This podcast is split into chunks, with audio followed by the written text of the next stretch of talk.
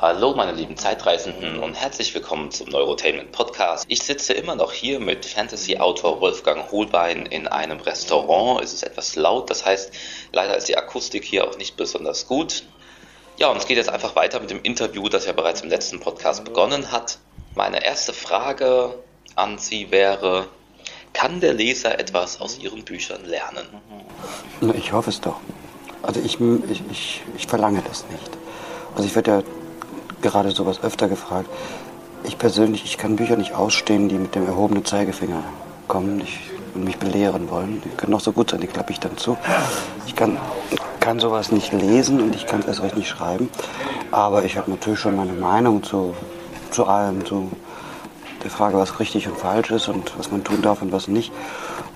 Und wenn jemand für sich da was rauszieht und sagt, das hat mir gefallen oder das hat mich überzeugt oder mich von einem Fehler abgehalten am besten, freut mich das natürlich. Aber wenn jemand sagt, ich lese die Bücher nur, weil sie spannend sind, ist es auch okay. Ich glaube aber, dass man, ganz egal, ob man jetzt hohe Literatur oder äh, Terrikottenheftchen schreibt, äh, dass man durchaus eine Verantwortung hat den Leuten gegenüber, die die Sachen lesen. Also da muss man sich schon, auch wenn es ganz bewusst nur Lesefutter ist für die Bahn oder für die Badewanne oder den Strand, äh, man muss auch da manchmal überlegen, was man schreiben kann und sollte. Aber ich glaube, das spürt man auch, wenn einem was selber gegen den Strich geht. Dann so weit würde ich eben nicht gehen, irgendetwas zu schreiben, von dem ich nicht überzeugt bin, wenn ich nur, weil es gut bezahlt wird. Ne? Also. Nehmen wir an, wir würden in einer Welt leben, in der es keine Währung mehr gibt, keinen Grund mehr, arbeiten zu gehen. Was würden Sie dann tun? Bücher schreiben. Ich, äh, wenn ich mich mal irgendwann zur Ruhe setze, was wahrscheinlich nicht der Fall sein wird, aber ähm, das, ich würde vielleicht weniger schreiben als heute, klar. Aber ich glaube schon. Vielleicht gibt es auch irgendwann ein anderes Medium, in dem ich mich austoben kann. Also, aber Geschichten erzählen im weitesten Sinn, egal, ob jetzt mit der Stimme, mit dem Stift oder mit Bildern, das ist das, was mir Spaß macht. Ähm, gibt es Projekte, die Sie vorhaben in Zukunft, die in eine andere Richtung gehen als das, was Sie bis jetzt gemacht haben? Also ich taste mich gerade so ein bisschen an den Thriller-Bereich ran. Das wird jetzt auch ein Experiment. Ich weiß nicht, ob ich es kann. Die wenigen Leute, die es bis jetzt gelesen haben, finden es ganz gut. Das heißt aber nichts, weil das Freunde und Bekannte von mir sind.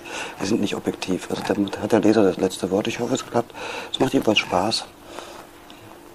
Wobei das ja auch zumindest ein verwandtes Thema ist, in dem auch spannende Geschichten. In dem Buch Unterland passiert es einem Schriftsteller, dass er sozusagen von von seinem Roman eingeholt wird. Könnte Ihnen das auch passieren? Äh, sicherlich nicht so extrem, aber das ist eben das Schöne an, an so meistens doch sehr, sehr extremen Fantasy-Geschichten, die ich schreibe, dass die Wahrscheinlichkeit, dass, dass heute Abend, wenn ich nach Hause komme, ein Drache auf meiner Garage sitzt, ist nicht allzu groß. Ne? Aber natürlich, äh, ich habe die gleichen Ängste wie andere Menschen auch, dass all dieses Unglück, mit dem ich meine Helden überschütte, dass mir sowas auch mal passiert. Und nicht ganz so dramatisch, aber im kleineren Maßstab ist es natürlich auch schon passiert, ja. Das heißt? Gerade Unterland ist ein wunderschönes Beispiel. Es glaubt mir kein Mensch, ich kann Ihnen nur versichern, dass es wahr ist.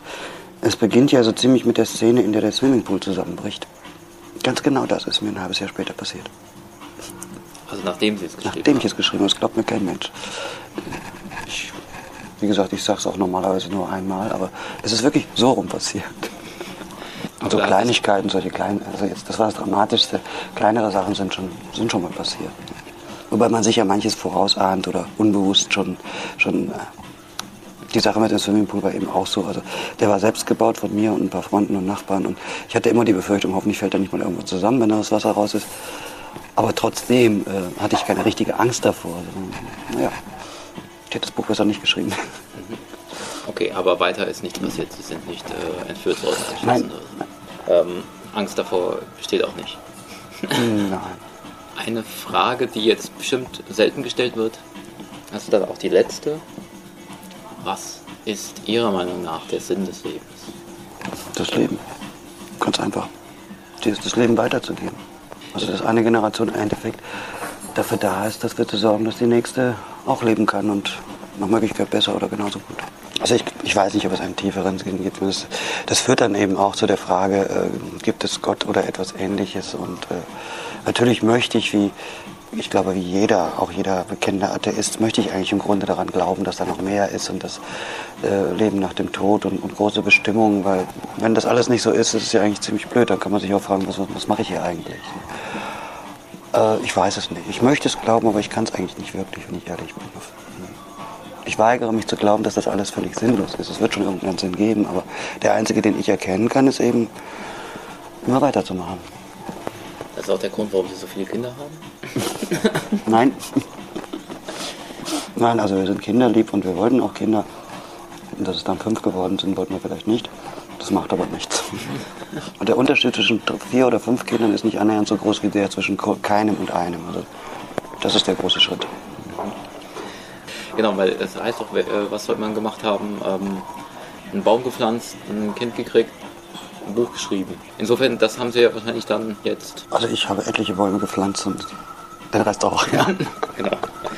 Okay. Ja, ja. aber will damit ja eben nur sagen, etwas zu hinterlassen. Es ist wirklich so. Also ich hätte vielleicht auch ein sehr glückliches Leben führen können als äh, sehr zufriedener Autoschlosser oder Tischler oder irgend sowas.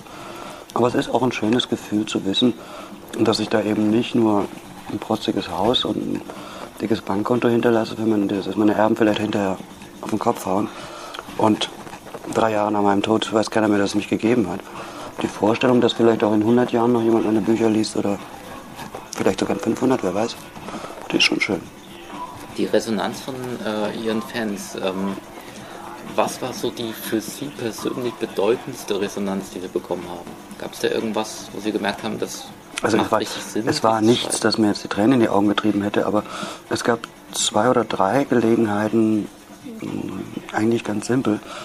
Das erste war vor, vor, vor etlichen Jahren, dass mir eben eine Mutter einen Brief geschrieben hat, sie hätte einen Sohn gehabt, der nie gelesen hat. Und dann, damals gab es noch keine CDs und Hörbücher, da gab es diese, äh, diese Kassetten für Blinde.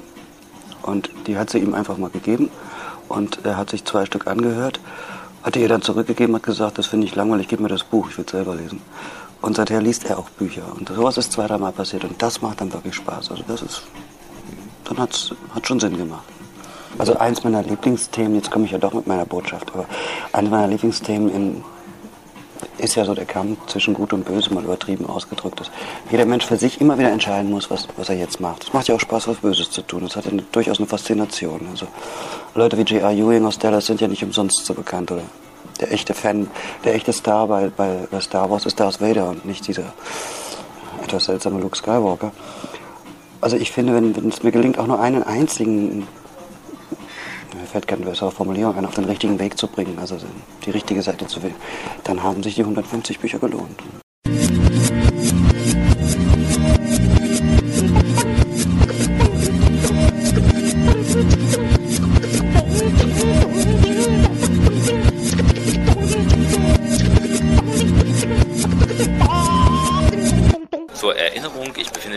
In der Stadtteilbibliothek Bornheim. Das ist, falls das nicht jeder weiß, ein Stadtteil von Frankfurt am Main. Heute findet hier eine Lesung statt, deswegen ist Wolfgang Holbein auch überhaupt da. Es geht um einen Auszug aus seinem neuen Roman, Die Tochter der Himmelsscheibe. Wolfgang Holbein sitzt dort bereits auch vor ihm etwa, ich würde mal schätzen, 100 Fans, die sich jetzt ganz gern einen Ausschnitt von ihm vorlesen lassen wollen. Und soweit ich weiß, gibt es davor noch eine kleine Einleitung der Leiterin dieser Stadtteilbibliothek. Schön, dass Sie alle gekommen sind und ganz wunderbar, dass Herr Holbein da ist. Das Allertollste, wir kriegen nicht ein Bonbon aus dem neuen Buch, aus dem Funkelnagel-neuen Buch, das heute erst ausgeliefert worden ist. Der Buchhändler hat es noch gar nicht. Sie können es also noch nicht kaufen. Sie können es bei ihm nur bestellen. So neu ist es ja eine Premiere heute Abend. Und Herr Holbein wird erst aus der Tochter der Himmelsscheibe lesen und dann aus der Zauberin von Märchenland. Wir freuen uns.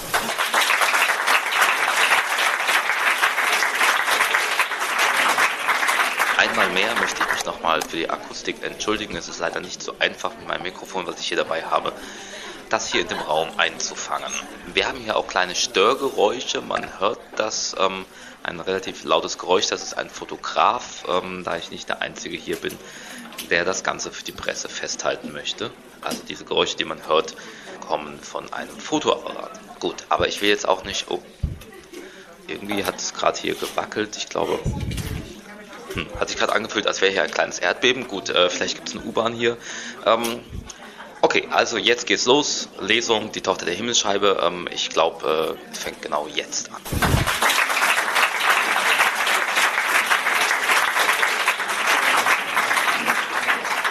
Ähm, ist das die Verständigung auch in den hinteren Reihen? Könnt ihr das gut verstehen? Oder? Ja, also alles Wichtige ist ja schon gesagt. Also wir machen heute so eine Art Doppellesung. Ich fange an mit einem kleinen Auszug aus dem Roman Die Tochter der Himmelsscheibe, der im letzten Herbst erschienen ist. Dazu vielleicht ein paar Worte vorab. Also einige von Ihnen kennen ja vielleicht schon das ein oder andere Buch von mir. Das hier unterscheidet sich aber in einigen wesentlichen Punkten von den meisten Romanen, die ich geschrieben habe. Es ist, auch wenn ein paar äh, Archäologen das so bezeichnen, keine Fantasy. Es ist ein pseudohistorischer Roman, wenn Sie so wollen. Und im Mittelpunkt steht außer der Heldin, einem zwölfjährigen Mädchen, eben die Himmelsscheibe von Nebra, die vor fünf Jahren in der Nähe von Halle gefunden worden ist.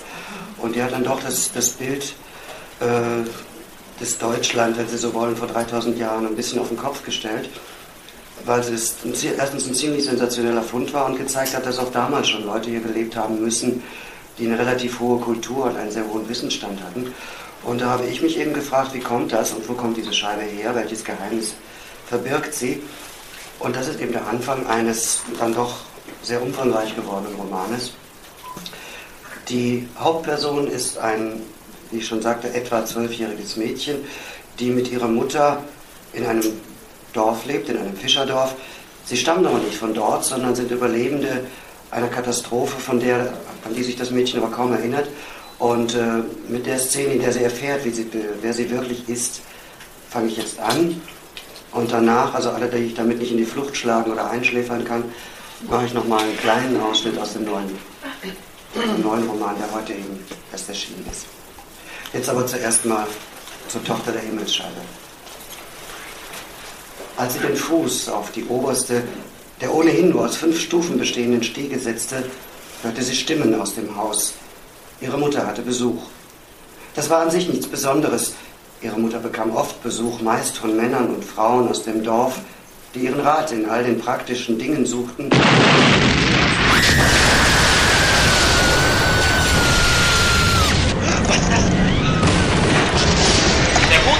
Boden der Bibliothek hat sich gerade geöffnet.